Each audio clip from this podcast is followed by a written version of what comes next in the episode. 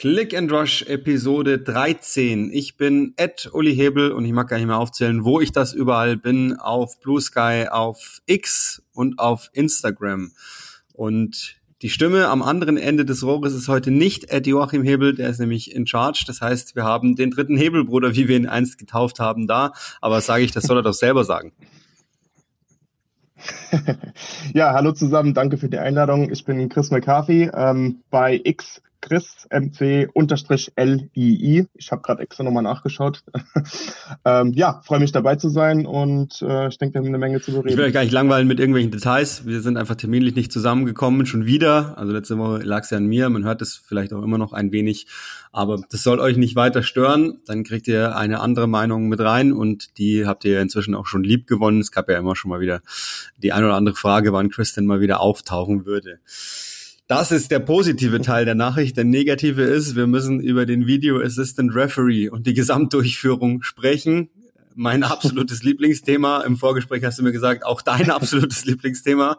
Das heißt, jetzt versuchen wir uns mal, ohne dass wir ähm, zu sehr indifferent werden gegenüber der ganzen Sache. Logischerweise gibt es ein paar Anhaltspunkte, müssen loslegen wahrscheinlich beim Spiel Samstagabend 18.30 Newcastle gegen Arsenal ähm, mit einer Entscheidung, die gleich dreifach Grund zur Beanstandung gab. Man kann jetzt unterschiedlicher Meinung sein, aber vielleicht sollten wir mal vorab klären, bevor wir jetzt einsteigen in die Einzelsituationen, in Mikla Teters Verhalten, in später dann Ensch Postecoglus Verhalten. Es gab ja auch nur ein Montagabendspiel, das ist ja sonst langweilig.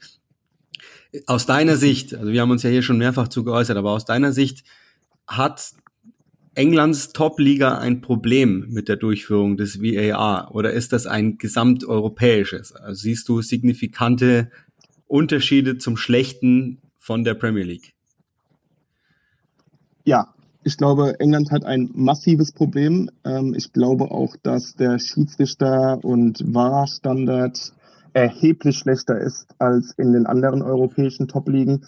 Ähm, ich habe jetzt in der Bundesliga noch nicht gesehen, dass einfach äh, vergessen wird, irgendwelche Linien zu ziehen. Ich habe nicht gesehen, dass man von einem anderen äh, von einer anderen Entscheidung auf dem Spielfeld ausgegangen ist und deswegen die falsche die Verschlimmbesserung oder eine falsche Korrektur gemacht hat.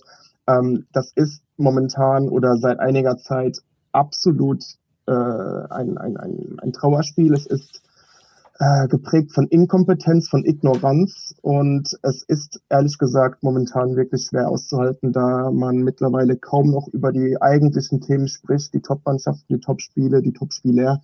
Mittlerweile geht's immer nur um den Video Assistant Referee und die Ausführung und ich bin es ehrlich gesagt ziemlich leid.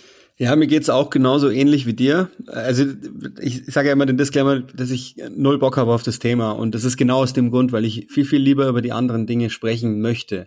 Nur was jetzt in den letzten Wochen, also wir reden jetzt noch nicht mal von einem Jahrestrend oder so, sondern allein in den letzten Wochen an absolut sichtbaren, katastrophalen Entscheidungen mit dabei war, das fällt mir sehr, sehr schwer, das zu ignorieren tatsächlich. Und ich habe mir auch, ich habe einfach mal mich gefragt, woran liegt's denn? Wir haben ja schon mal hier gesagt, ich habe, hab, also ich habe ja keine Ahnung letztlich der, von der Schiedsrichterei. Ich habe zum Beispiel mal beim deutschen Lehrwart nachgefragt, woran könnte das denn liegen? Und der hat es zum Beispiel so erklärt, dass die äh, jungen Schiedsrichter nicht so sehr ran dürfen an die großen Spiele, sondern ewig von den Atkinsons und Mosses und Webbs und wie sie alle hießen, ähm, ewig sozusagen kalt gestellt waren, weil die so gut waren, äh, kann man jetzt auch drüber streiten, aber weil die so gut waren und äh, das heißt, die kriegen keine Erfahrung, was man jetzt nicht zwingend, also Stuart Atwell als Beispiel, der jetzt äh, gepfiffen hat gegen bei, bei Arsenal gegen Newcastle, das finde ich jetzt nicht, dass man dem das unbedingt vorwerfen kann, aber das ist natürlich ein zulässiger Erklärungsansatz.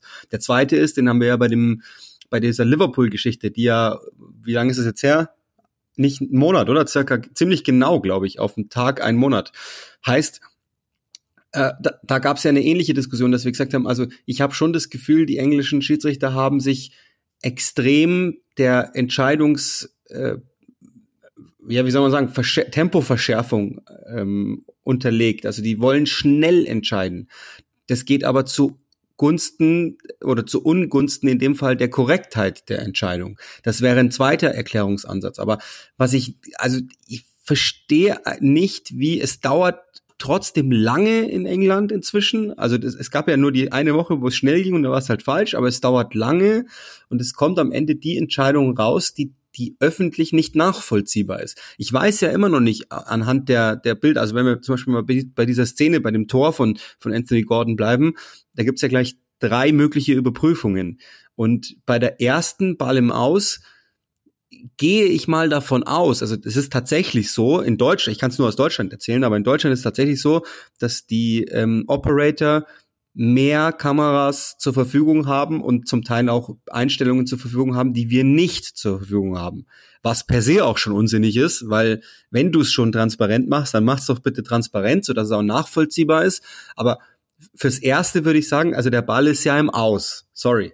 Also all, alles, was ich gesehen habe bis dato, komme ich nicht zur Überzeugung, dass das nicht möglich wäre. Okay, geschenkt. Wenn die eine Einstellung haben, dass der Ball im, äh, meinetwegen noch innerhalb des Spielfelds war oder irgendein Partikelchen die Linie berührt haben könnte, das reicht ja. Der Verdacht könnte. dass es keine klare Fehlentscheidung ist. Einverstanden. Aber was dann in der Mitte passiert, bei Joel Linton, Entschuldigung, da bin ich alle spätestens raus. Und das ja, ist wurscht, von, von welcher also, Seite ich das anfahre. Das ist egal. Richtig. Also ich, ich bin da ganz deiner Meinung. Ähm, ich, äh, übrigens, bevor ich jetzt darüber weiterrede, es gibt einen interessanten Follow auf X, das ist Keith Hackett, das ist ein ehemaliger englischer Schiedsrichter, der gibt da manchmal ein bisschen Insight ähm, und das ist, äh, ehrlich gesagt, wird dir dann noch schlechter, wenn du das alles liest.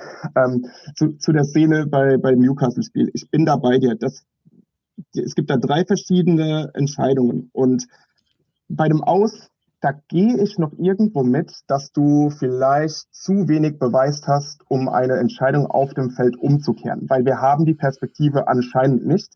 Ähm, es heißt auch, dass es tatsächlich keine richtige Entscheidung gab, äh, keine, keinen richtigen Blickwinkel gab, um das hundertprozentig zu beweisen. Da gehe ich noch mit, dass man es im Vakuum betrachtet nicht geben kann. Aber dann kommt jetzt wieder mein Zusatz, bei all dem Geld, bei all der Technik, die wir haben, warum haben wir diese Blickwinkel nicht? Wir haben so viele Kameras im Stadion, warum haben wir da keine gescheite Kamera an der Linie entlang? Da ist mein erstes Problem.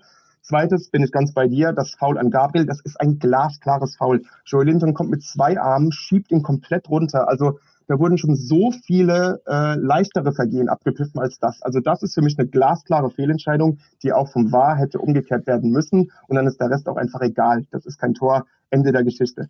Ähm, das Problem daran, wie du schon gesagt hast, ich glaube, dass mittlerweile A, wie du sagst, die Schnelligkeit ein Problem ist, dass die Schiedsrichter und der VAR schnelle Entscheidungen beiführen, äh, führen, ausführen möchten und dementsprechend zu wenig ähm, tatsächlich nachdenken. Und ich glaube auch, dass die Schiedsrichter sich mittlerweile viel zu sehr auf den VAR verlassen. Sprich, ich glaube, dass sie ähm, beispielsweise Kai Havertz bei Szenen lieber erst milde walten lassen oder äh, ein Tor zählen lassen und dann sich darauf verlassen, dass wenn es doch so schlimm war oder wenn etwas falsch war, es vom Video Assistant Referee umgekehrt mhm. werden kann. Problem dabei ist, dass das auch Menschen sind und wir haben es ja beispielsweise beim Liverpool-Tottenham-Spiel gesehen, da herrscht ja auch schiere Inkompetenz momentan. Und das heißt, dass ein, einer sich auf andere verlässt, die ebenfalls nicht so wirklich wissen, was sie gerade tun. Und das ist ein Riesenproblem. Und äh, jetzt komme ich auf Keith Hackett zurück. Das, hier wird ja nicht mal versucht, etwas zu verändern. Ähm, Keith Hackett hat gesagt, dass es anscheinend ein, ein Telefonat gab ähm, seitens der, der Schiedsrichtervereinigung, an zwei Leute aus den Medien, die ein bisschen dafür sorgen sollen, dass äh, der ganze Trubel ein bisschen eingefangen wird, dass man ein bisschen wieder runterkommt. Das ist für mich übersetzt, heißt es, dass der Schiedsrichterverband derzeit nur versucht, mhm. äh, wieder aus der Schusslinie zu geraten, anstatt wirklich die Sache mal an, an, an der Wurzel zu packen und Sachen zu verändern. Das ist für mich unfassbar und wir werden noch gleich dazu kommen. Ich will jetzt nicht von Thema zu Thema springen, aber dementsprechend kann ich es auch verstehen, dass man jetzt mit öffentlichem Nachdruck versucht, äh, wie Arsenal es jetzt gemacht hat, etwas zu bewegen, weil es tut sich nichts. Wir haben jede Woche dieselben Probleme und es wird einfach nur noch schlimmer. Ja, ich, also das, das, der Punkt oder die Idee der, der Schiedsrichtervereinigung, sich sozusagen reinzuwaschen, äh, weiß ich gar nicht, ob sie das tun wollen, sondern vielleicht auch einfach nur Verständnis für die eigene Sache zu bekommen. Das ist ja erstmal legitim, das ist ja auch deren Aufgabe wiederum. Es gibt es ja in Deutschland inzwischen auch, es gibt einen Pressesprecher, ähm, der äh, Kollege Alex Feuerherd, der ja ehemals Colinas Erben betrieben hat, ähm, der da jetzt ist, der hat ja nichts anderes als Aufgabe. Ich habe auch ehrlich gesagt überlegt, ob ich nicht ähm, zum Beispiel mal Lutz Wagner einladen soll oder einen aktiven Schiedsrichter. Wobei ich dann davon abgesehen habe, weil ich nämlich genau das denke, was, was wollen wir denn damit erreichen? Die werden ja kaum ihre Kollegen in die Pfanne hauen. Und man muss immer, so wie du es ja schon, schon angefangen hast, auch zu sagen, das muss man immer schon auch nochmal sagen, in der Deutlichkeit, der VAR und, und das, da, da ist ja das Problem in der Optik, wie du sagst, dass, dass eben, wenn, wenn der, wenn der Hauptschiedsrichter, gehen wir mal davon aus, das ist so, dass nur zwei Prozent sich einschleichen, dass man denkt, ich bin mir nicht sicher, also gebe ich erstmal lieber gelb. Und da ist das Problem in der ganzen Sache, weil der VAR darf ja nur eingreifen, wenn es eine klare Fehlentscheidung ist, nicht wenn unterschiedliche Meinungen herrschen.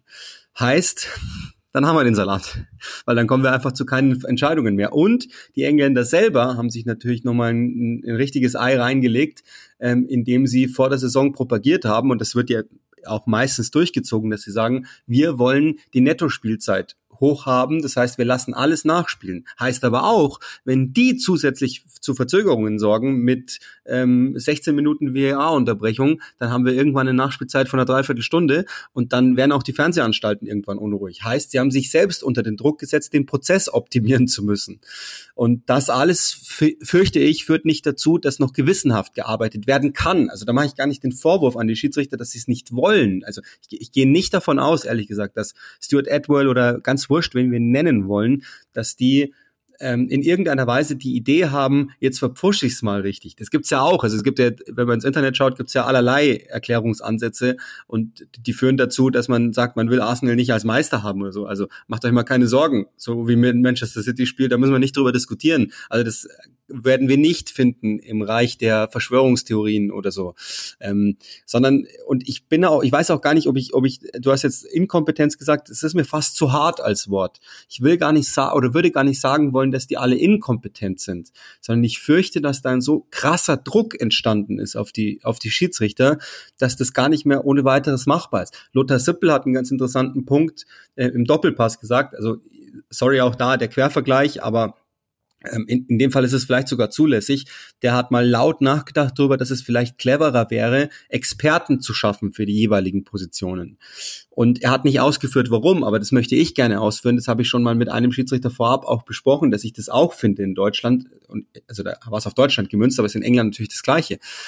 Das sitzt ja letztlich als VAR dein Konkurrent, der am Ende wieder dein Spiel haben möchte. Nämlich zum Beispiel Arsenal gegen Newcastle als Topspiel des Spieltags oder Chelsea gegen äh, Tottenham ist ja ganz gleich, welches wir dann nehmen. Aber auf jeden Fall das Topspiel des Spieltags.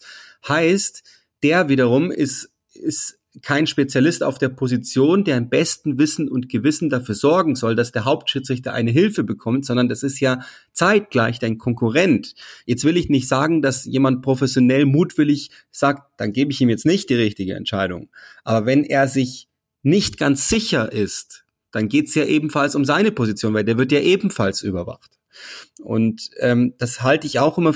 Also aus meiner Sicht wenigstens, das haben die Schiedsrichter witzigerweise, die ich damit konfrontiert habe, gar nicht so gesehen. Aber ich habe immer gesagt, das ist doch ein Interessenskonflikt. Und wenn er plus ein Prozent groß ist, für mich ist es ein kleiner Interessenskonflikt und deswegen ähm, fand ich fand ich das auch, auch immer noch einen interessanten Punkt. Also, aber ihr merkt schon, wir stochern ja auch irgendwie im Trüben. Also wir kommen auch nicht richtig zur zur Überzeugung oder zur klaren Aussage, dies oder das müsste man machen und dann würde es besser werden. Ähm, und vielleicht wird es einfach nur anfangen beim Versuch, transparent zu sein. Das ist das immer wieder, was ich nicht verstehe, dass man dann, also die, die, die sprechen ja hinterher und die sprechen so, so viel. Und es gibt in Deutschland zum Beispiel, ich kann es wieder nur aus Deutschland sagen, eine Fehlerkultur, die gibt es.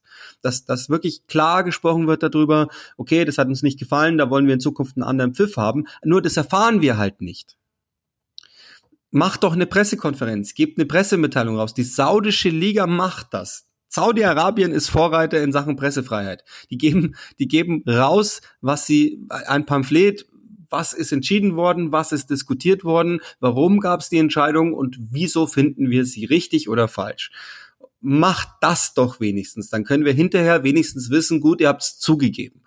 Aber so hat man ja das Gefühl eben, und es ist ja völlig nachvollziehbar, dass die Schiedsrichter selbst dann versuchen müssen, in einer Zeit, in der dies ja voll abkriegen, weil was du sagst, ist ja vollkommen richtig. Wir diskutieren nicht mehr über das Spiel, wir diskutieren nur noch über die Schiedsrichter. Und das wird nicht ausschließlich sachlich geführt, logischerweise. Das heißt, die kriegen es voll ab. Das heißt, sie selbst müssen fürs Gegengewicht sorgen. Und das kann nicht gut gehen weil das dazu führen wird, dass sie sich automatisch etwas besser darstellen, als sie es müssten. Wenn es von vornherein eine vernünftige Diskussion gäbe, dann könnten sie auch einräumen. So würde ich das an deren Stelle ehrlich gesagt öffentlichkeitsarbeitstechnisch auch nicht machen bringt uns aber dazu, dass wir uns jede Woche einfach nur ärgern und ähm, das müssen wir dann im Podcast thematisieren, da habe ich keinen Bock drauf. Ja, eben. Ich, ich habe ich hab eine Kolumne dazu geschrieben am Montag, dass ich eigentlich keinen Bock mehr habe, darüber zu reden. Aber man muss es leider, weil es einfach immer das Hauptthema ist. Ähm, ich ich finde den Gedanken mit Experten gar nicht verkehrt. Ähm, und trotzdem, klar, Inko inkompetent ist ein hartes Wort. Ähm, ich sage auch nicht, dass alle inkompetent sind, etc. Aber wenn ich jetzt zum Beispiel äh, die Tätigkeit von Bruno Guimaraes sehe, das ist einfach eine klare Tätigkeit. Dann heißt es, dass er seinen Arm anscheinend nicht als Waffe benutzt hat. Also sorry, guck dir mal die ganzen Blickwinkel an. Du siehst, wie Bruno Guimaraes auf Jorginho wartet, extra ihn anvisiert und dann mit seinem Arm gegen seinen Kopf ausholt. Also wenn das keine Tätigkeit ist, dann weiß ich auch nicht. Und da hapert es nicht an Expertise da, oder an irgendwelchen Rollen oder an technischen Hilfsmitteln. Da hapert es einfach an, an Kompetenz und Regelauslegung. Das ist einfach eine klare Tätigkeit. Das stimmt. Und wir haben solche, wir haben solche Sachen jede Woche, dass du merkst, dass die, Re dass die Leute nicht regelsicher sind und die Regelauslegung nicht richtig durchgeführt wird. Das stimmt. Ich, ich, ich votiere nur dafür, bleiben wir mal bei dem Beispiel. Wenn der VAR keinen Anspruch hat, sozusagen nochmal aufs Feld zurückzukehren, weil er immer im Stockley Park sitzt, dann würde er möglicherweise eine klarere Handlungsanweisung geben und sagen, pass auf, Alter, das ist rot weil er nichts zu verlieren hätte oder nichts zu gewinnen hätte, sondern das ist ja immer sein Platz und der wird dann sozusagen nur anhand der Kommunikation im Stockley Park bewertet. Das ist der Punkt. Ich glaube schon, dass das zwei Prozent verändern würde. Vielleicht wären das die zwei Prozent, die ihn dazu führen würde. Das ist nur der Punkt, den, den, den ich, also das ist nur mein ganz eigener Gedankengang. Ich habe den auch nicht zu Ende gedacht und ich bin kein Schiedsrichter, ich kann mich da auch nicht reinversetzen, aber das ist so der Gedankenansatz, den ich immer habe. Ja, den, den Punkt kann ich auch absolut nachvollziehen. Und äh, du siehst schon daran, dass es einfach hier auch keine, keine Schwarz-Weiß-Sache ist oder nur ein Problem ist, sondern viele Probleme sind, die behoben werden müssen. Es, es herrscht an, vielleicht gibt's, äh, vielleicht wäre es besser, wenn wir diese Expertenrollen hätten, dass du zum Beispiel auch nur einen Wahrschiedsrichter hättest oder Leute, die sich nur auf diesen Bereich konzentrieren. Äh, das würde helfen. Gleichzeitig musst du trotzdem daran arbeiten, dass dieser Schiedsrichterkreis äh, in England, und das ist nun mal dort so, äh, einfach auch ein bisschen besser wird, dass da das Level erhoben wird, dass da, ich weiß nicht, woran es liegt, ob die Leute noch nie Fußball gespielt haben oder sonst was, aber es sind ja, es kann ja nicht sein, dass wir jede Woche über über Sachen reden und alle oder 90 Prozent der, der Zuschauer und Fans sich einig sind, dass das Fehlentscheidungen sind. Das, das kann doch wirklich nicht sein. Das sind professionelle Schiedsrichter, die machen nur das, die werden dafür bezahlt und sie wissen nicht wirklich, was sie tun in vielen Fällen. Und das ist für mich einfach unbegreiflich. Und ich weiß nicht, ich habe manchmal so ein bisschen äh, das Gefühl, dass diese, dass diese Schiedsrichtervereinigung sich so ein bisschen, weiß nicht, ähm, ein bisschen da abkapselt und äh, das vielleicht gar keine gute Idee ist, die so äh, aufgestellt zu haben, wie, wie diese Profi-Schiedsrichter nun mal sind, dass du da diesen Kreis hast. Es sind nur diese Schiedsrichter, da herrscht kein Konkurrenzkampf, du bist jetzt einfach in diesem militären Kreis drin. Äh, ich weiß auch nicht, ob das so förderlich ist, ehrlich gesagt. Ja, ähm, ich gebe auch noch, also das werfe ich jetzt einfach mal so in den Podcast rein, macht damit, was ihr wollt, weil, weil ich es gar nicht einordnen kann tatsächlich. Aber wenn ich mir die letzten zwei, drei Jahren vor Augen führe, dann waren die Schiedsrichter, egal ob in Deutschland oder England, nie so öffentlich wie jetzt gerade. Also auch in, in Sachen Auftritten außerhalb des Sports. Was auch Gründe haben könnte. Nicht muss, aber könnte. Das finde ich schon auch immer noch mal einen erstaunlichen Fakt. Und vielleicht, wir wechseln ja gleich das Thema rüber auf das, auf dann sozusagen die Reaktionen, ob die gut sind oder nicht. Aber ich möchte es nur noch einmal dazu sagen, weil, weil man sich das immer noch mal einmal vor Augen führen muss, bevor man dann wirklich drüber richtet. Der VAR ist grundsätzlich als Idee nicht eingeführt worden, weil wir dann wussten, dass wir zu 100 Prozent richtig liegen. Das sollte immer klar sein, sondern es ging nur darum, dass wir den 100 Prozent näher kommen. Da sind immer noch Menschen, die darüber entscheiden und die können Fehler machen. Und ich verzeihe denen übrigens auch die Fehler. Das habe ich ja auch so gesagt bei dem, bei dieser ganzen Liverpool-Geschichte, die natürlich, also, das ist ja fürchterlich, wie das gelaufen ist. Das ist eine Katastrophe. Aber wenn dann ähm, PGMOL sich entschuldigt dafür, dann ist das das höchste Gut, was wir haben können, dass sie öffentlich sagen, das tut uns leid, wir haben es verkackt. Und das muss man dann auch irgendwann akzeptieren. Mir ist schon klar, dass das dann für die Truppe, die im Zweifel dann den kürzeren zieht, ähm, schlecht ist. Gut, einverstanden. Aber trotzdem finde ich, kann man das dann so akzeptieren. Und wenn das so wäre und öffentlich kommuniziert werden würde, okay, so, das war ja wirklich maximal peinlich, dass man es veröffentlicht hat. Aber man hat es veröffentlicht, jeder konnte es nachvollziehen. Jeder hat wahrscheinlich auch ein bisschen gelacht und, und hat danach besser verstanden, warum sowas zustande kommt. Und das ist ja die Idee dahinter.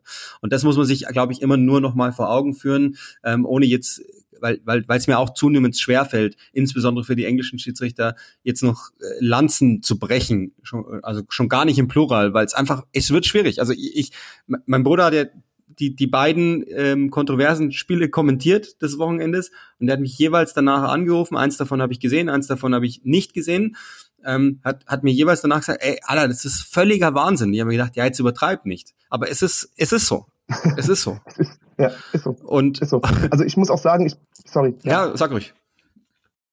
Ähm, ich, ich, ich, ich wollte nur sagen, ich bin an sich, war ich immer ein sehr, sehr großer Verfechter und Verteidiger des Video Assistant Referee. Ich weiß auch, dass ähm, man mit Fehlern leben muss, weil nun mal Menschen das kontrollieren. Da bin ich alle äh, komplett bei dir.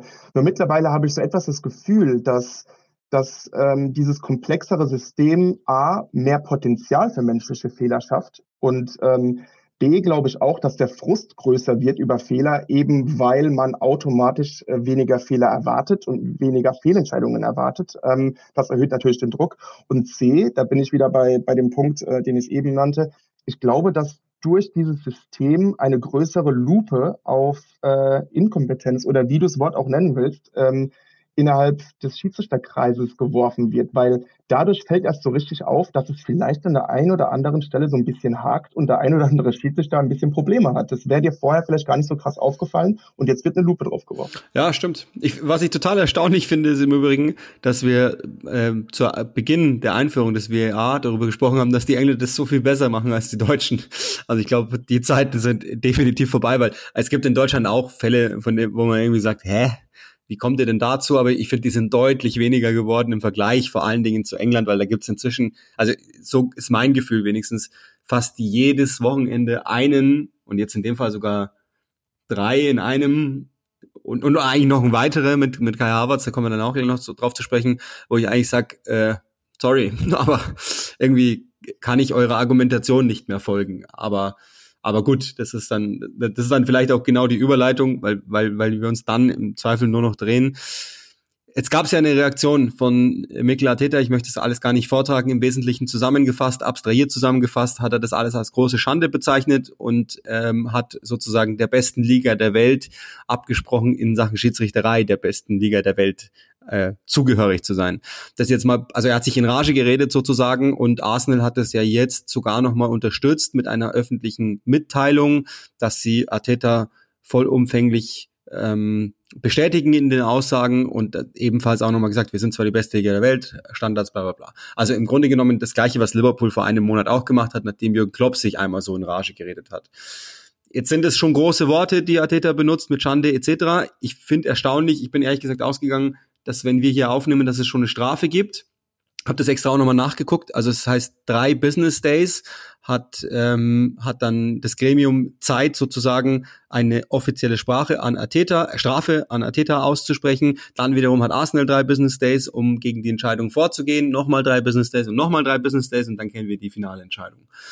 Aber das ist noch nicht passiert. Also zumindest konnte ich es nicht nachlesen am Mittwochvormittag, an dem wir aufnehmen, dass das passiert wäre. Ist das schon Schuldeingeständnis? Fragezeichen, müssen wir gar nicht klären, sondern mir geht es natürlich in erster Linie drüber äh, oder drum, dass wir drüber sprechen, ob die ähm, Aussagen oder die, die ähm, Echauffierungen Athetas, ob die verhältnismäßig sind.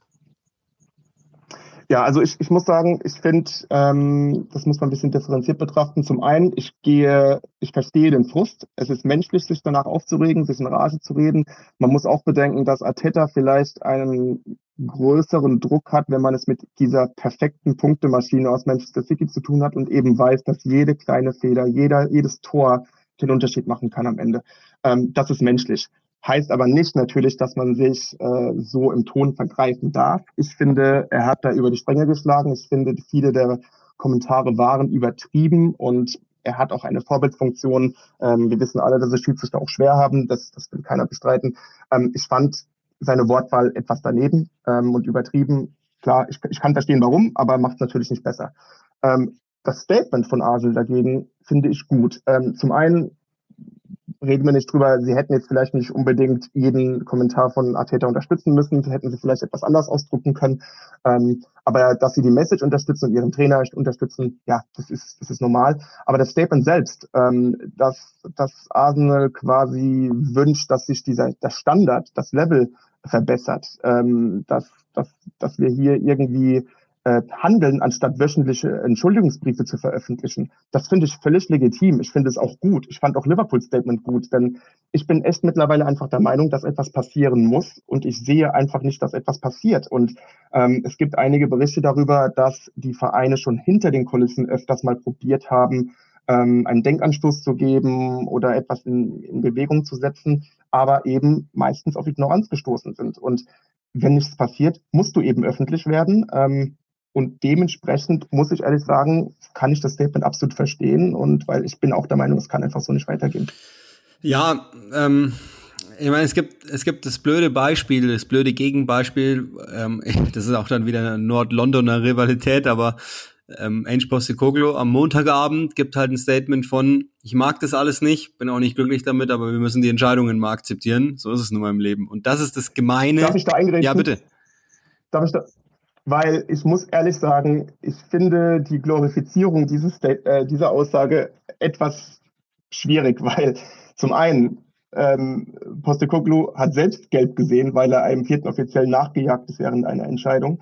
Ähm, außerdem, das müssen wir jetzt mal ganz klar feststellen, er hatte doch kaum Grund, sich zu beschweren ähm, wenn wir uns das Spiel Tottenham gegen Chelsea anschauen und die Entscheidungen, was will er denn auch groß sagen? Also die zwei Leute, die rot gesehen haben, haben A zu Recht rot gesehen und hätten beide nochmal rot sehen müssen, bevor sie überhaupt rot sahen. Also ähm, klar, es gab vielleicht die ein oder andere wackelige Entscheidung gegen Chelsea, aber wenn wir jetzt mal alles aufwiegen, ähm, dann hatte Tottenham weniger Grund, sich zu beschweren als Chelsea. Das muss man jetzt mal ganz klar sagen. Und dann ist es natürlich leicht, sich da so hinzustellen und so zu reden, weil äh, jetzt mal angenommen, äh, Postecoglou wäre Arsenal-Trainer gewesen an dem Tag gegen Newcastle, dann hätte er sich sicherlich nicht so hingestellt. Und ähm, es, man muss dazu auch sagen, er hat diese Aussagen ja sicherlich nicht ohne Kalkül gewählt. Er wusste ganz genau, was los ist. Er wusste ganz genau, was beim, beim Rivalen im Norden Londons los ist. Und sich dann natürlich positiv hinzustellen, ist natürlich clever. Und Postecoglou ist clever. Ähm, es gibt auch genug Videos, wo er sich selbst über Schiedsrichter beschwert hat, bei Feldbeck noch. Also ich mag ihn sehr. Er ist ein großartiger Kommunikator. Aber sollen wir jetzt wollen wir jetzt mal bitte nicht als ein Engel darstellen. Nein, genau, da, darauf wollte ich hinaus. Das ist natürlich äh, ja. nicht unclever ja. von ihm. Also ich, ich, ja. ich lass, ich will es auch, auch da nochmal ähm, zweiseitig sehen, weil das eine ist die, die direkte, die unmittelbare Reaktion von Ateta, die kann so ausfallen und wir wissen ja, dass dass es sowieso Diskrepanzen gibt zwischen Ateta und, und ähm, der Zunft Schiedsrichter. Deswegen ja auch diese ausgedehnte Nachspielzeit. Es ist ja kein großes Geheimnis, dass die Schiedsrichter insbesondere sich an Ateta abgearbeitet haben, weil er sehr theatralisch an der Seitenlinie ist. ist ja kein Geheimnis mehr. Das weiß man ja inzwischen. Und das ist auch so. Und ähm, jetzt ist es aus Atetas Sicht in dem Fall kann er das machen und ich, der ist ja nicht dumm, also der hat das nicht rein impulsiv gemacht, sondern der wusste schon, okay, heute habe ich mal wirklich alle auf meiner Seite. Das heißt, ich kann auch mal einen raushauen, so dass ich auch mal meinen Punkt öffentlich machen kann, ohne dass die wieder mir zurückspielen können. Ja, du führst dich ja immer auf wie ein Kind. Ähm, das ist das eine. Das andere ist, dass es trotzdem am Ende und da, darauf wollte ich auch hinaus nicht clever ist von Täter, jetzt so zu sprechen sondern er hätte ja in dem Fall, glaube ich, der, der, der Fall ist ja so klar. Da musst du, hättest du sagen können als Arteta, was soll ich euch sagen? Schaut euch die Bilder an. Dann wisst ihr genau, warum ich mich da aufgeregt habe. Und zwischen, zwischen der Pressekonferenz, auf der er das dann sagt, und ähm, den Entscheidungen vergehen schon noch mal eine knappe Stunde. Und da ist Postecoglou einfach viel, viel cleverer, dass er sich dann einmal abgeregt hat und dann eher deeskalierend wirkt mit Blick auf die Zukunft, weil das sind nur Menschen. Und die werden irgendwann mal denken, du gehst mir eh auf den Sack und das kann die nächsten zwei Prozent einer Entscheidung herbeiführen. Mir ist schon auch klar, dass Postecoglou auch im Liverpool-Spiel insgesamt gut gelebt hat. Ähm, sie sind mit, mit der einen oder anderen grundsätzlichen roten Karte, es gab ja noch eine weitere gegen Luton und so, da sind sie haben sie auch schon Glück gehabt, dann, dass das eine oder andere so oder so entschieden worden ist. Äh, sowas wiegt sich, da bin ich eigentlich fest davon überzeugt, unterm Strich immer wieder auf, aber die, die Message nach draußen ist natürlich viel, viel cleverer, so wie sie ähm, Postecoglou gespielt hat im Vergleich zu Arteta. Und wenn es nur ist, und das müssen ja Trainer inzwischen leider Gottes auch bedenken, was die Außenwirkung betrifft. Also ich habe jetzt schon auch gelesen, ich glaube, im Mirror stand ein Kommentar von, den habe ich gelesen, weil die Überschrift so hanebüchen der Käse war, dass ich mir gedacht habe, das muss ich mal überlegen, wie er das jetzt aufbauen will, der Kollege.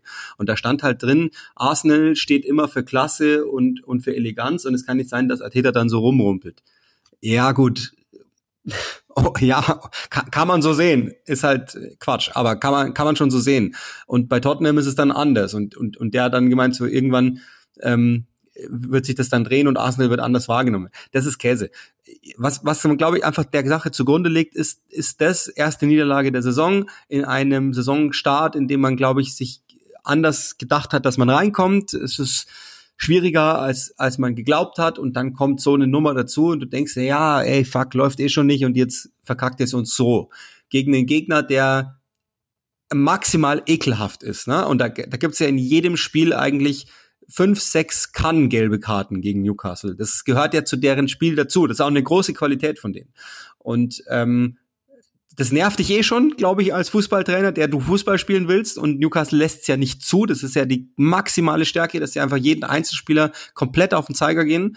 Und, und dann kommt sowas und dann, ähm, das, deswegen wollte ich das einfach nur noch mal reinnehmen, die Postikoglu-Arteta-Sache. Das ist ganz nett, das so zu vergleichen, schürt natürlich zusätzlich, aber ganz so leicht ist es dann am Ende doch nicht, würde ich jetzt mal behaupten. Eben, also wie ich gerade sagte, ich finde, man kann es einfach gar nicht vergleichen, weil äh, klar, Postecoglou konnte sich eine Stunde beruhigen und äh, oder fasst sich dann besser, aber nochmal, von was muss er sich beruhigen? Es, es lief ja nichts krass gegen ihn. Es war einfach eine ganz andere Situation, in der er nicht wirklich benachteiligt wurde. Und zu guter Letzt muss man auch noch sagen, Postecoglou ist einfach 20 Jahre älter als Arteta. Ähm, der ist dann natürlich auch ein bisschen reifer, gelassener. Das, das kommt ja auch dazu. Es war nicht clever von Arteta, es war nicht gut von Arteta teilweise. Äh, gleichzeitig muss man auch sagen, es war irgendwo menschlich und impulsiv und das passiert nun mal leider. Grundsätzlich würde ich, würde ich, und dann schließen wir es wirklich ab und kommen dann auf, auf den sportlichen Teil der ganzen Veranstaltung zu sprechen. Grundsätzlich würde ich schon auch sagen, es würde insgesamt allen sehr viel besser tun und deswegen habe ich ja, also es ist ja nicht, weil ich, weil ich mich euch verweigere, über VAR sprechen zu wollen, sondern ich kann es ja nicht ändern. Und so, so gehe ich, gehe ich, also versuche ich durchs Leben zu gehen. Ähm, das hat, hat mal einer der Klitschkos gesagt, wenn du kannst nichts machen, lehnst du dich zurück. Kannst du nichts machen. Und so versuche ich das immer zu handhaben. Und so würde ich es manchmal den, also so sinngemäß kommt im Klitschko-Film vor. Ähm, ich, damit möchte ich nicht meine Energie verschwenden, weil ich kann es nicht ändern. Und ob die, die Schiedsrichter das nicht ändern wollen, das glaube ich nicht, sondern Vielleicht schützen sie sich auch selbst ein Stück weit, ne, um jetzt nicht alles umzuwerfen, was ja auch irgendwie völlig nachvollziehbar wäre. Dann, dann ist es halt so. Und deswegen, ähm, ja. Wieder, wie, wie, also ich fürchte, das war auch noch nicht die letzte Episode zum VAR, aber wieder mal, wieder mal eine halbe Stunde mit meinem Lieblingsthema verbracht. Ähm, lass uns vielleicht noch einen halben Satz zu, zu Newcastle ähm, sprechen. Jetzt haben die gegen Arsenal gewonnen, Arsenal erste Saisonniederlage äh, in der Champions League wieder verloren, das wissen wir ja schon, gegen Borussia Dortmund, was ich ehrlicherweise nicht geglaubt hätte, nicht im Ansatz, dass die null Punkte aus zwei Spielen holen, habe ich nicht sehen können. Ah, also null. Ähm, umso größeres Kompliment an Dortmund, aber äh, was, was machst du aus Newcastle in der Saison bis dato? Ähm, ich muss sagen, wenn man, ich habe ich hab einige Kommentare auf Twitter oder X oder wie man es jetzt nennen möchte, ähm, gesehen, in, bei denen Leute sagten, äh, wie kann so ein Verein in die Champions League kommen, was ist denn da in England los, bla bla bla. Ähm, ja, würde ich auch denken, wenn ich dann Newcastle in der Champions League sehe, äh, denn sie zeigen tatsächlich zwei verschiedene Gesichter. Ähm, sie sind in der Champions League noch überhaupt nicht angekommen und ich finde das auch relativ logisch, wenn man sie in der Premier League sieht, denn Newcastle ist eine Mannschaft, die unfassbar von Intensität, Aggressivität, Laufpensum lebt. Ähm, und ich glaube einfach, sie können das nicht einfach zweimal pro Woche abspulen. Das geht einfach nicht. Die haben am Samstag gegen Arsenal sind die Meter gelaufen, äh, haben gearbeitet. Das ist unfassbar. Also da sind sie, glaube ich, Nummer eins in der Premier League, was das angeht.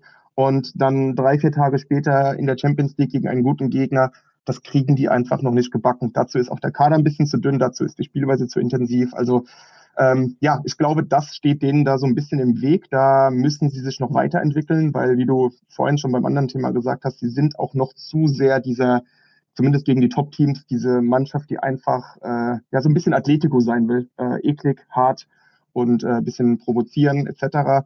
Ähm, und äh, da müssen sie sich, glaube ich, auch noch ein bisschen weiterentwickeln, weil sonst ist das Ganze nicht so nachhaltig.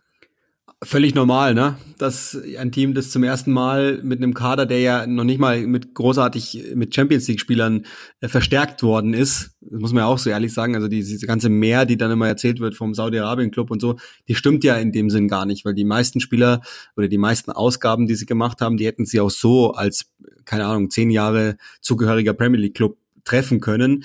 Das heißt, die haben den Kader eigentlich recht organisch aufgefüllt und auch gar nicht so so groß, eben auch aus Financial Fairplay Gründen. Plus in Tonali, okay, das ist nur zum Teil äh, gültig, die Aussage, weil ähm, hat ja gegen, gegen Dortmund sogar noch ähm, theoretisch mithelfen können im ersten Spiel, im zweiten jetzt nicht mehr. Der fehlt natürlich, der fehlt an allen Ecken und Enden.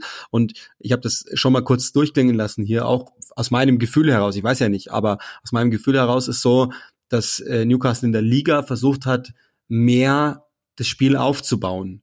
Und Bruno Guimaraes war etwas shaky in den ersten Wochen und der ist nun mal nach wie vor wahnsinnig wichtig dafür, für den Aufbau. Und Tonali als Passautomat, erstes Spiel gegen Villa dachte ich, okay, also wenn die das so machen, dann Hut ab. Keine Ahnung, wie, wie man das dann spielen will, wenn die jetzt auch noch am Ball gut werden. Ich habe das immer wieder gesagt, Passsicherheit, da bin ich nicht glücklich damit. Also generell das, die Qualität im Passen, da bin ich nicht glücklich damit. Mit allem anderen, da bin ich nahezu ähm, total einverstanden, was sie machen. Also gegen den Ball sowieso, wie sie, wie, wenn sie ins Pressing kommen. Aber das ist ja immer, wie du es auch schon gesagt hast, das ist ja eine frische Frage, das ist eine Intensitätsfrage oft, dass man da reinkommt. Auch da darf man nicht vergessen, verletzungsbedingte Ausfälle, die es einfach immer mal wieder gibt oder gab. Auch, auch Leute wie Gordon, der zwar jetzt schon technisch gesehen dreiviertel da ist, aber de facto ja erst seit einem Vierteljahr so richtig funktioniert. Ähm, also kurzum, das ist, glaube ich, das sind Sollbruchstellen hier an der Stelle. Ähm, und auch sicherlich sowas wie äh, Erfahrungs- oder oder ähm, so, so einfach nur ja Altersfragen, ja genau so richtig ja. Äh, der Klassiker ja. einfach gegen witzigerweise gegen Dortmund, ja das ist schon komisch, weil weil gegen Paris dachte ich Alter, also das ist das, das war ein Monsterspiel gegen Paris Saint-Germain. Und da sieht man aber auch mal wieder, wie wichtig auch für Newcastle Matchups sind. Immer noch. Und das ist dann immer noch ein Zeichen. Ich bleibe dabei. Ich habe die schon im Dunstkreis Top 4. Das, da, da bleibe ich dabei.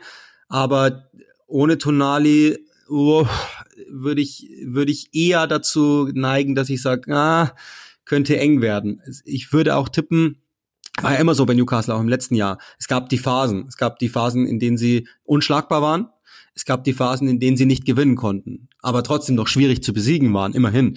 Aber wenn, und, und diese Phasen sind jetzt nicht mehr so da, sondern die passieren von Spiel zu Spiel, was aber völlig normal ist bei einem Team, das europäisch unterwegs ist und mit einem immer noch relativ kleinen Kader, ja auch EFL Cup weiter und so, ähm, mit einem immer noch relativ kleinen Kader, der dann auch eine totale Erfahrenheitsunwucht hat, das muss man auch so ehrlich sagen. Also die, der zweite Anzug, der spielt erstens kaum mit dem ersten oder im ersten und zweitens ist er sehr, sehr jung. Das sind, glaube ich, alles so Gründe, die, die dafür sprechen. Ich glaube aber trotzdem nach wie vor an Eddie Howe und, und dass die äh, gute Arbeit machen werden. Und die sind ja, also ahead of time, so oder so. Das glaube ich, ja. kann man ja sagen.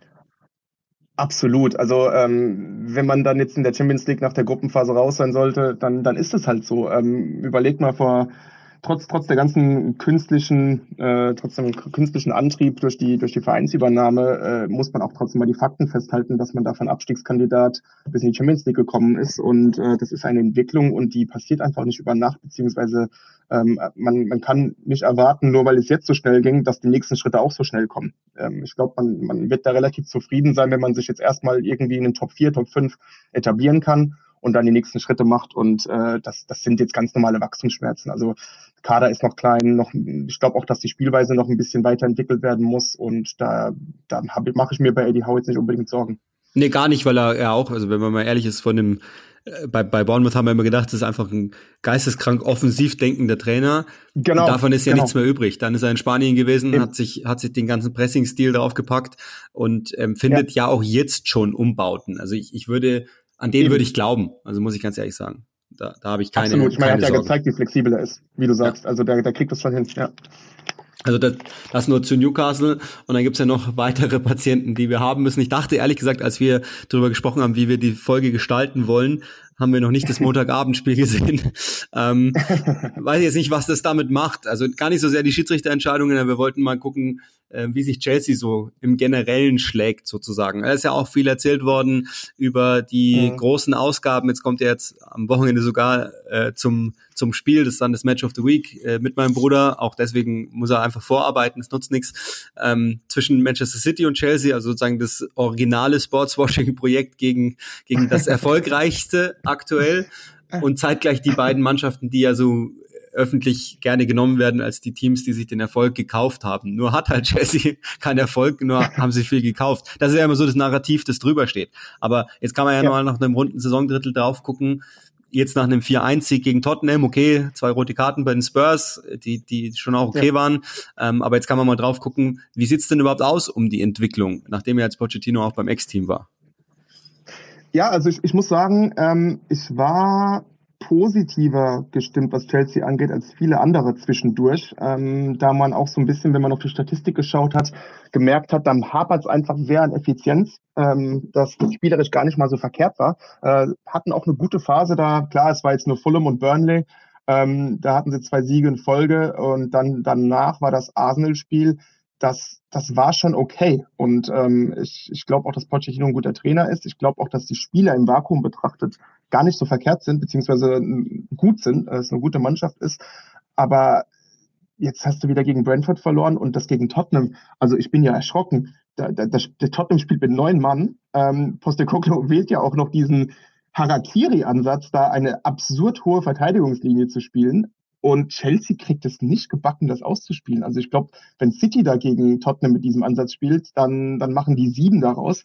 Und äh, Chelsea hat ja ewig gebraucht, äh, da jetzt noch die Tore zu erzielen. Das hat mir schon Sorgen gemacht. Und ähm, das ist auch so mein, mein großes Problem mit Chelsea momentan, die Offensive. Das funktioniert einfach noch nicht so richtig. Ähm, und ich glaube auch, ich habe auch ein bisschen Sorgen, was Jackson angeht, vorne drin, äh, macht eine sehr unglückliche Figur. Also ja, also ich war zwischendurch ein bisschen optimistischer gestimmt, äh, jetzt auch gerade nach dem, dem Arsenal-Spiel und die letzten Wochen haben mich ein bisschen pessimistischer gestimmt, muss ich sagen. Ja, das Ding ist, also die, dieser, dieser, die nach wie vor hohe Verteidigungslinie von, von Tottenham, da, das ist ja, da, da haben ja auch echt viele, viele Menschen, haben mir so einfach nur geschrieben, also ganz, ganz Fans einfach nur gesagt, ey, wie kann das sein? Und ich habe jedem geantwortet, dass ich ähm, ich kann das sogar verstehen, weil ich glaube, Postecoglou macht das sehr situativ und der hat erkannt, dass Chelsea ja, ja. die die pressen zwar, die die machen das die ganze Nacht sozusagen. Ja. Aber sie wissen nicht genau, was sie da tun. Und es ist genau. an sich recht leicht, die zu locken und drüber zu spielen. Und das war die Idee, glaube ich, zu sagen, okay, das Ding ist eh verloren. Und jetzt lass uns probieren, ja. das in die richtige Richtung zu biegen. Weil gegen Luton, witzigerweise, nach einem Platzverweis, hat er es anders gemacht. Da hat er sehr, sehr genau, schnell ja, defensiv gewechselt und hat alles abgesichert. Das, das ist, glaube ich, die Idee da dahinter. Und mhm. ähm, ich finde, was, was erstaunlich ist, ist, im, der, der, die, das Effizienzthema ist ja völlig logisch, wenn du so jung einkaufst bei Chelsea, dass das dann so passieren könnte. Noch dazu alles ja sehr, sehr wahllos, also, also zumindest wirkt es so, zusammenwürfelst dann ja. wird es dauern, bis du, bis du da einfach Pressingstrukturen reinbekommst, bis du grundsätzlich erkennbare Muster reinbekommst.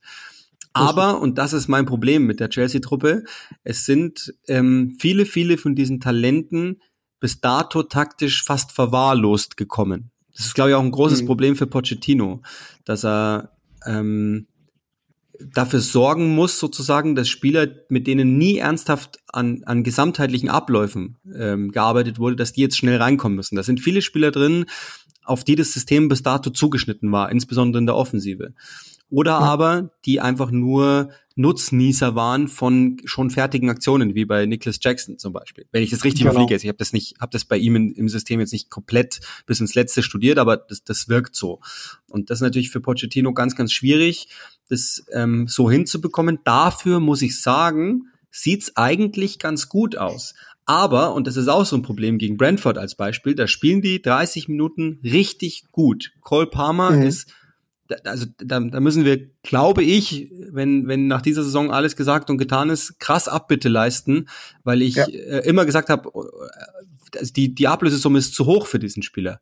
Das glaube ich nicht mehr. Ich glaube im Gegenteil, das ist komplett richtig und der kann das Spiel total diktieren von der Szene aus. Das ja. ist fast sogar zu viel. Also es ist fast sogar zu viel Cole Palmer, weil er fordert halt jeden Ball und, und, und beeinflusst die. Und wenn er das noch hinbekommt, dass er nicht ganz so spielwütig ist, dann glaube ich, kann das ein richtig, richtig guter Transfer sein. Nur das Problem ja. ist, da spielen die eine halbe Stunde gut, haben zwei, drei, vier große Möglichkeiten, die sie nicht nutzen und dann genau. brechen sie völlig weg nach der ersten kleinen Unsicherheit. Das ja. ist normal bei einem jungen Team, bei einem neu zusammengewürfelten Team, in dem ja auch niemand genau weiß, wer ist eigentlich der Führungsspieler und warum ist er es. Also Cole Palmer ja. ist offensichtlich ein guter Fußballer, aber weiß nicht, ob der schon dann so persönlich anerkannt ist.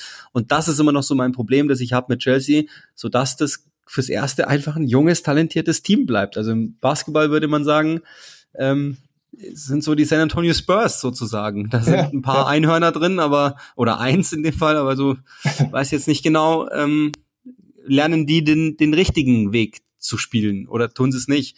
Das ist, ja. das ist so mein Problem. Und zu Nicholas Jackson, also ich liebe den ja, ich sehe den sehr, sehr gerne, muss ich sagen, weil, weil All Action die ganze Zeit, aber es gibt, müssen wir darauf achten, es gibt kaum einen Spieler, der weniger klug ist in Sachen Läufen. Der ja. macht sie andauernd und teilweise auch in einem Angriff drei oder vier verschiedene Läufe. Aber da steckt halt null Logik dahinter, sondern der läuft ja. einfach mal los.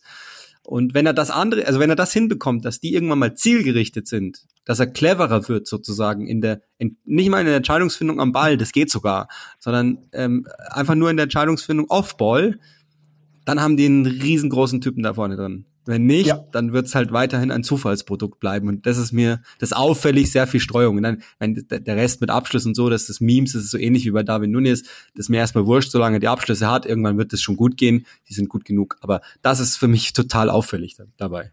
Ja, ja, ich, ich, ich, er, er, ich glaube, ähm, Jackson verkörpert auch so ein bisschen auch das Problem bei Chelsea gerade. Ich glaube, äh, er ist ja auch äh, ab und an in den richtigen Situationen und scheitert ja dann kläglich. Ähm, das kann ja alles noch kommen. Und wie du sagst, es ist ja normal für eine junge Mannschaft da A, noch nicht so richtig drin zu sein, dass du auch noch Schwankungen hast und äh, dass du da auch vor allem nicht die Effizienz hast, nicht nur vor dem Tor, sondern auch in deinen letzten Aktionen, in deinen letzten Pässen etc. Und ich habe es ja gesagt, also vor, vor dieser letzten Woche gegen Brentford und gegen Tottenham ähm, war ich eigentlich recht angetan, denn wenn man auch mal auf die, auf die Zahlen schaut, ähm, Chelsea müsste laut Expected Points ja ganze sechs mehr haben. Und äh, wenn, wenn du die, diese sechs Punkte gibst, dann wäre Chelsea Vierter und dann würden wir diese Unterhaltung nicht führen. Das heißt, dass sie eigentlich spielerisch äh, schon so zu den fünf, fünf besten Mannschaften der Premier League gehören, aber es einfach noch nicht gebacken kriegen, das tatsächlich in, in den Ertrag umzumünzen. Und von daher, und das war zwischenzeitlich sogar auch unter, unter Graham Potter so letzte Saison, wenn man gut beraten, da ein bisschen auf die Entwicklung zu schauen, auf das Spielerische zu schauen und auf die Statistiken zu schauen, dann sollten die Ergebnisse auch eigentlich kommen. Und es ist meistens so. Und ja, bei Jackson müssen wir abwarten. Also ich, ich bin noch sehr kritisch. Ja, er hat jetzt einen Hattrick geschossen, aber wenn man sich den angeschaut hat, weiß man auch warum. Und ähm, er ist noch wie du gesagt hast, A, in seinen, in seinen Laufwegen noch ein bisschen wackelig und auch vor allem auch äh, im Abschluss. Aber das mit dem Abschluss, das kann sich natürlich geben, wenn du jetzt einen Hattrick schießt und auf einmal ein ganz anderes Selbstverständnis da vorne bekommst, dann könnte der auf einmal auch knipsen. Also das, das will ich mir jetzt gar nicht absprechen. Nur mittlerweile bin ich noch ein bisschen unsicher und ich glaube, dass er auch so ein bisschen einfach sinnbildlich für, für diese Effizienzprobleme von Chelsea steht. Es ist halt nur die Frage, bleiben die auch cool oder machen sie jetzt einfach genau. 16 Transfers in der Winterphase und, und setzen dann ja. irgendwann Pochettino vor die Tür, wenn er nicht in Richtung Top 2 geht oder so. Das ist, genau. also das, das muss man ja schon nochmal sagen, ganz ehrlicherweise, die, die Instabilität ist ja auch institutionell vorgelebt. Das haben wir ja mehrfach ja. hier besprochen. Ähm, Ekbali will Deals machen, will, dass sich was bewegt. Dem ist auch manchmal langweilig, glaube ich. Äh, deswegen muss er das dann einfach so machen und die, mit dieser Masse so schnell zu sowas zu kommen, was auf, also strukturell auf dem Spielfeld steht, ja. da muss ich ebenfalls möglicherweise bei Maurizio Pochettino dann irgendwann mal Abbitte leisten, weil es im Moment sieht Pochettino, finde ich, gut aus. Also sowohl wie er sich nach außen ja. gibt, wirkt stabil, scheint wirklich der Boss zu sein, was, was ich für unmöglich hielt, ehrlich gesagt. Ähm, sagt die richtigen Dinge zum richtigen Zeitpunkt. Also ich bin fast überrascht irgendwie von, von der, also vielleicht ist das sein Ding, mit jungen Spielern in einem potenziell toxischen Umfeld zu arbeiten. Das war ja so ähnlich mhm. auch in Tottenham, als er da ankam. Keine Chance, aber mhm. macht halt was draus. Vielleicht ist es sein Ding, keine Ahnung. Aber es ja. wirkt gut, finde ich. Also es ist, es ist, auch, ja. es ist ruhig in, bei Chelsea. Und wann habe ich ihm das ruhig. mal gesagt? genau, ja. Das, ja. Klar, jetzt war es auch ein Sieg wieder mal dabei, aber selbst nach einer Niederlage gegen Brentford, als, als ähm, X, wie es ja jetzt heißt, schon zusammengebrochen ist, ja. man hat sich gar nichts ankennen lassen. weil es halt einfach passiert und es wird so einer jungen Truppe wie der, glaube ich, einfach noch öfter passieren und ähm, ja, trotzdem, ja. Äh, soweit, glaube ich, so gut, würde ich jetzt einfach mal sagen. Denke ich auch, ja. Letztes Thema. Mal gucken, wie schnell wir da durchkommen, weil wir es euch in der letzten Episode zeittechnisch äh, schuldig geblieben sind. Der Ballon d'Or ist ja vergeben worden am Montag vor jetzt inzwischen fast eineinhalb Wochen. Und ähm, da gab es jetzt auch noch mal zwei, drei Äußerungen links und rechts. Vielleicht fangen wir erst bei dem bei dem einen Award an, der für uns interessanter sein mag oder der schneller abgehandelt werden kann. Die ersten zwei Torhüter, Welttorhüter beim Ballon oh. d'Or Award sind jeweils in der Premier League unterwegs. Emiliano Martinez hat das Ding gewonnen von Aston Villa. Ederson ist Zweiter geworden. Mhm. Tja, also, weiß ich jetzt auch nicht. Thibaut Courtois ist Vierter zum Beispiel. Ja. Also ähm, ja, ich kann es auch nicht ganz nachvollziehen. Ähm, ich denke, dass das genauso, ich will jetzt nicht die Messi-Debatte aufmachen äh, zum Ballon d'Or selbst, ähm, aber ich, ich sehe da Parallelen. Ich glaube, dass man einfach extrem auf die Weltmeisterschaft guckt. Ähm, und dementsprechend Martinez den Vorzug bekommen hat. Ich kann es, ich kann es jetzt nicht erklären. Ähm, ich weiß auch ehrlich gesagt, Ederson habe ich jetzt in der Saison davor jetzt auch nicht so stark gesehen wie sonst. Ähm, schwierig. Ähm, ich habe nur noch was dazu gelesen, dass äh, Yassin Bounou von, von Marokko war das, glaube ich. Ähm, ja. Er hat ja eine fantastische WM gespielt ne? und war auch da äh, hauptsächlich dafür verantwortlich, dass Sevilla die Euroleague gewonnen hat.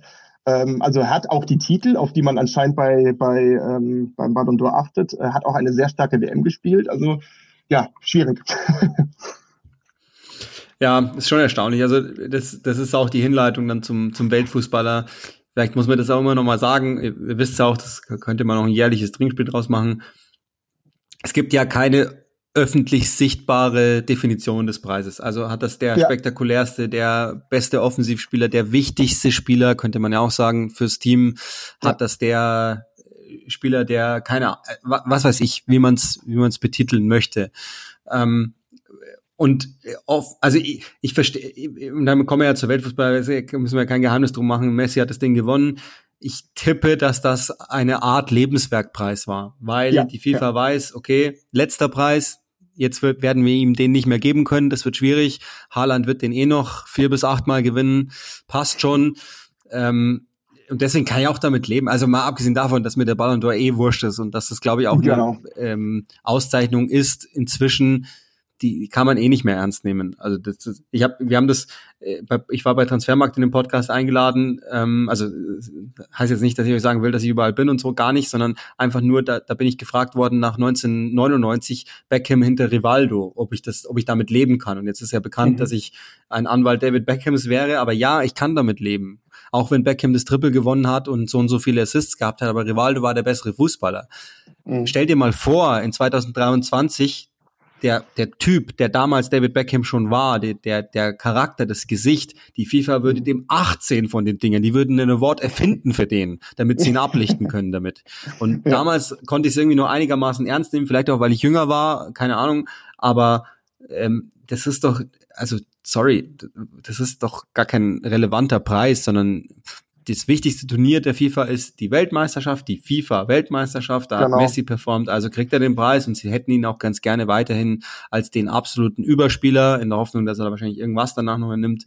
Ähm, ja, und das, that's it. Wobei ich aber auch ehrlicherweise sagen muss, Haaland in allen Ehren, die Tore und so sind alle gut, aber er ist auch noch nicht so einflussreich auf dem Spiel. Also ich kann ich kann es sogar einigermaßen nachvollziehen, selbst auch aus sportlichen Gesichtspunkten, weil Messi war jetzt auch nicht in Europa mies oder so, ne? Sondern, und ich meine, er spielt ja. bei Inter Miami, also alles gut.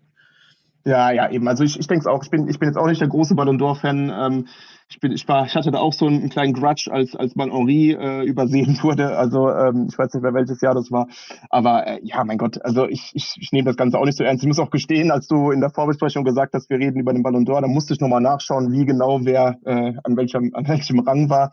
Ähm, ich finde relativ sinnbildlich für diese Auszeichnung ist schon, dass ähm, dass Martinez gewinnt, aber bei der Rangfolge aus irgendeinem Grund Yassin Bonu auf 13 ist und Martinez auf 15. Äh, keine Ahnung, also irgendwie fasst es für mich diesen ganzen Award zusammen. Ich nehme den jetzt auch nicht sonderlich ernst und ja, mein Gott, dann kriegt Messi halt noch seinen, seinen Preis für sein Lebenswerk ähm, nach dieser Weltmeisterschaft. Das war ja ziemlich beeindruckend und von daher, gut, ist, ich, ich würde da auch nicht so viel Lebensenergie reinstecken. Nee, genau, also deswegen, deswegen einfach nur nochmal, um das auch abgehakt zu haben. Aber die vier, Kevin De Bruyne, die fünf, Rodri, die sieben, mhm. Julian Alvarez und dann, dann da wird's eh schon völlig abstrus, weil de facto Ersatzspieler bei City gewesen, ne? muss man ehrlich sagen. Ja, stimmt, ja. Und dann auf und dann auf neun Bernardo Silva, alles am Premier League. Dann kommt sogar noch Ike Gündogan, eben Martinez auch noch in der in der Top-Liga. Harry Kane, der technisch gesehen noch zur Premier League gehört hat, auch noch mit drin, mit immerhin vier Stimmen. Ähm, ja. Und niemand hat sich für Martin Oedegaard interessiert. Äh, und, und wenn, also bei aller Liebe, ne, wenn Joschko Guardiol eine Stimme bekommt und Martin Oedegaard keine, dann können wir es bleiben lassen. ja, genau. ja. ja. gut, also das, das nur nochmal zu Sinn und Unsinn, ähm, damit wir das auch nochmal aus journalistischen Gesichtspunkten drin haben. Ähm, ja. Dann können wir es eigentlich dabei bewenden lassen. Ähm, mhm. Nochmal die Entschuldigung dafür, das ist einfach aus terminlichen Gründen nicht anders möglich gewesen, dass wir auch am Mittwoch kommen.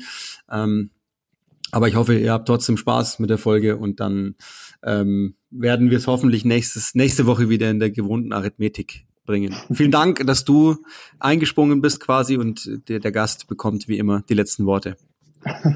Ja, vielen Dank für die Einladung. Ich bin, bin jedes Mal sehr gerne dabei und äh, ja, ich hoffe mal einfach, dass die nächsten Folgen ein bisschen weniger um den Wahr gehen müssen. Bis dann.